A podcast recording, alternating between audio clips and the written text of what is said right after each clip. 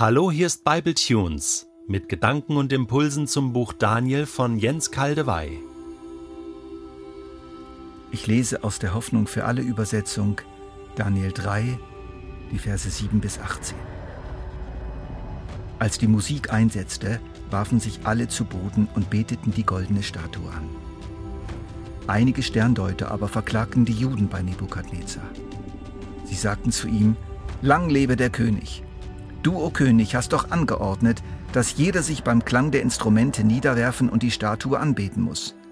Wer dies nicht tut, soll in den Ofen geworfen werden. Nun sind hier einige Juden, denen du die Verwaltung der Provinz Babylon anvertraut hast, Schadrach, Meschach und Abednego. Diese erweisen dir nicht den nötigen Respekt. Sie dienen deinen Göttern nicht und sie weigern sich, deine goldene Statue anzubeten. Da packte den König der Zorn und voller Wut ließ er die drei kommen. Als sie vor ihm standen, stellte er sie zur Rede. Schadrach, Meschach und Abednego, ist es wahr, dass ihr meinen Göttern keine Ehre erweist? Warum wollt ihr euch nicht vor meiner Statue niederwerfen? Ich gebe euch eine letzte Gelegenheit. Wenn jetzt die Musik ertönt und ihr niederfallt, lasse ich noch einmal Gnade vor Recht ergehen.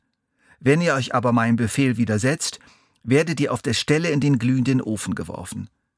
Glaubt ihr, dass euch dann noch ein Gott aus meiner Gewalt retten kann? Schadrach, Meschach und Abednego jedoch entgegneten, wir werden erst gar nicht versuchen, uns vor dir zu verteidigen.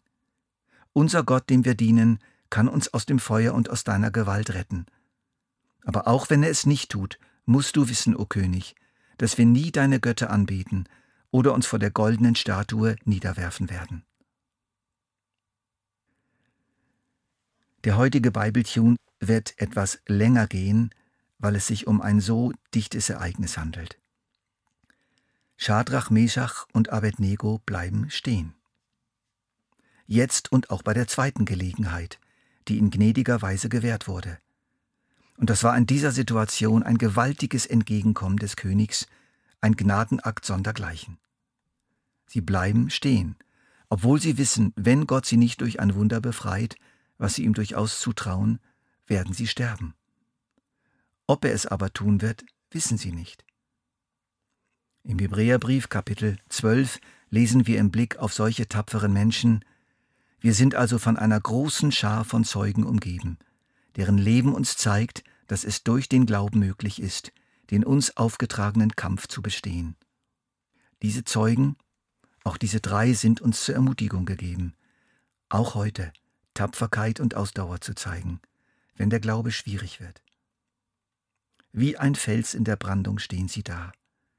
Die Wellen brausen in großen Brechern heran, mit gewaltiger Kraft schlagen sie gegen diesen dreizackigen Felsen, eine Woge nach der anderen. Er rührt sich nicht. Um das Wunder dieser Standhaftigkeit zu ehren und uns davon inspirieren zu lassen für unser eigenes Leben, lass uns zunächst einmal die Wucht der Brandung betrachten und dann die Stärke des Felsens. Da ist die Welle der Todesangst. Wir werden sterben, und dies in grauenhafter Weise. Bei lebendigem Leibe werden wir verbrennen, wenn Gott uns nicht irgendwie rettet. Da kommt der nächste Brecher, die Welle der Zukunftsangst. Was kommt nach dem Tod? Es wartet das Totenreich auf uns, das Schattenreich. Einige Propheten und Schriftgelehrte haben zwar angedeutet, dass es irgend so etwas wie eine Auferstehung geben könnte, aber wer weiß das schon? Der nächste Brecher. Die Welle der Trauer um die Angehörigen. Unseren Eltern wird es das Herz zerreißen und unseren geliebten jungen Ehefrauen noch mehr. Unsere noch so kleinen Kinder werden nach ihrem Vater rufen. Es wird eine Sippenhaftung geben, Wahrscheinlich werden unsere Familien alle Vorrechte verlieren, die sie haben, und auf der sozialen Stufenleiter absteigen, alle miteinander bis hin zu bitterer Armut. Die Welle bitterer Enttäuschung. Der größte Teil unseres Lebens ist noch gar nicht gelebt. Die ganze Ausbildung, unsere hohe Stellung, die Wunder, die wir schon erlebt haben, alles bricht jetzt ab. Was hatten wir für Pläne und Träume? Alles vorbei. Die Welle der Versuchung. Einmal ist kein Mal, es geht doch nur um dieses eine Mal. Bis hier seid ihr doch gut durchgekommen mit eurer Verweigerung, die Götter Babylons anzubeten. Die Chancen stehen gut, dass es auch nachher wieder so sein wird.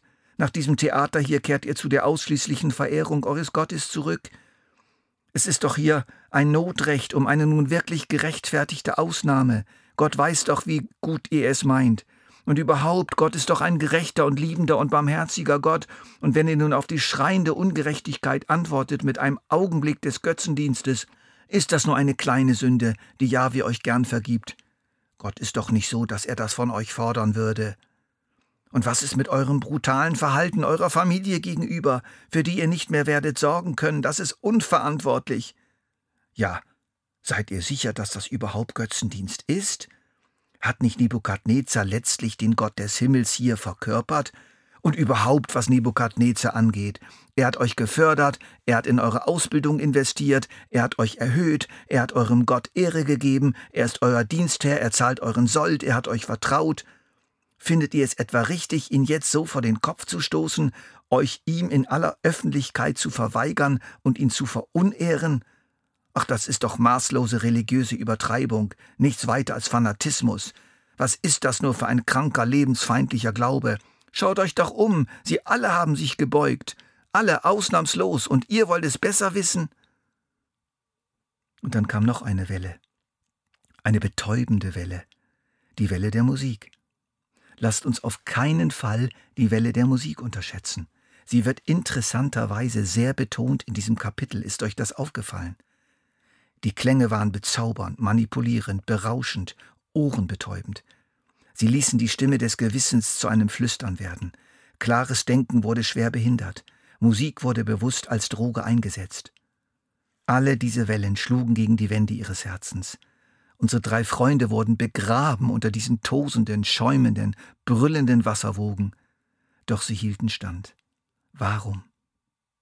Tausende von Malen hatten sie bekannt, gebetet, geglaubt, gesungen, Schma Israel, Yahweh Elohenu, Yahweh Echad. Höre Israel, Yahweh, unser Gott, Yahweh eins. Das zentrale Glaubensbekenntnis Israels.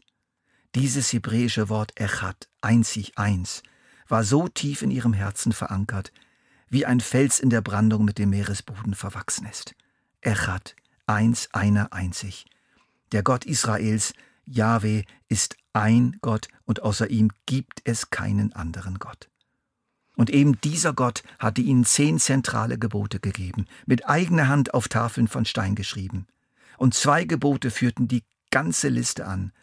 Du sollst außer mir keine anderen Götter verehren. Fertige dir keine Götzenstatue an, auch kein Abbild von irgendetwas am Himmel, auf der Erde oder im Meer. Wirf dich nicht vor solchen Götterfiguren nieder, bring ihnen keine Opfer dar. Denn ich bin der Herr dein Gott, ich dulde keinen neben mir. Wer mich verachtet, den werde ich bestrafen. Sogar seine Kinder, Enkel und Urenkel werden die Folgen spüren. Doch denen, die mich lieben und sich an meine Gebote halten, bin ich gnädig.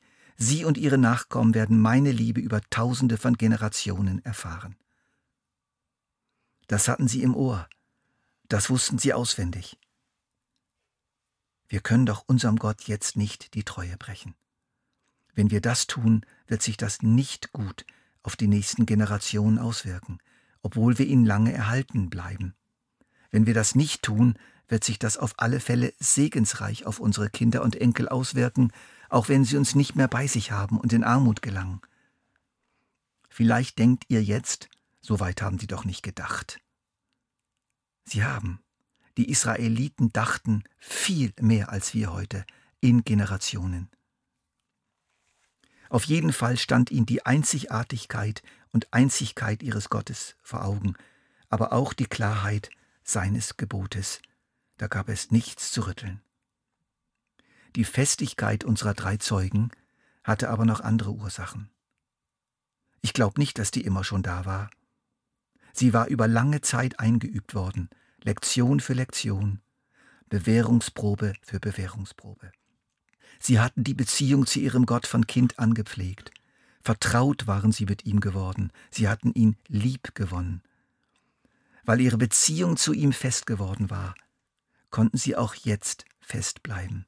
Hinter ihrer tapferen Entscheidung standen Jahre stiller Treue, vieler kleiner Treueakte. Und noch dies. Auch dies ist ihnen wohl durch den Kopf gegangen. Im ganzen babylonischen Reich würde man von ihrem Kniefall sprechen, von der Verleugnung ihres Gottes bei Juden und Nichtjuden, wenn sie jetzt in dieser Versammlung nachgeben würden.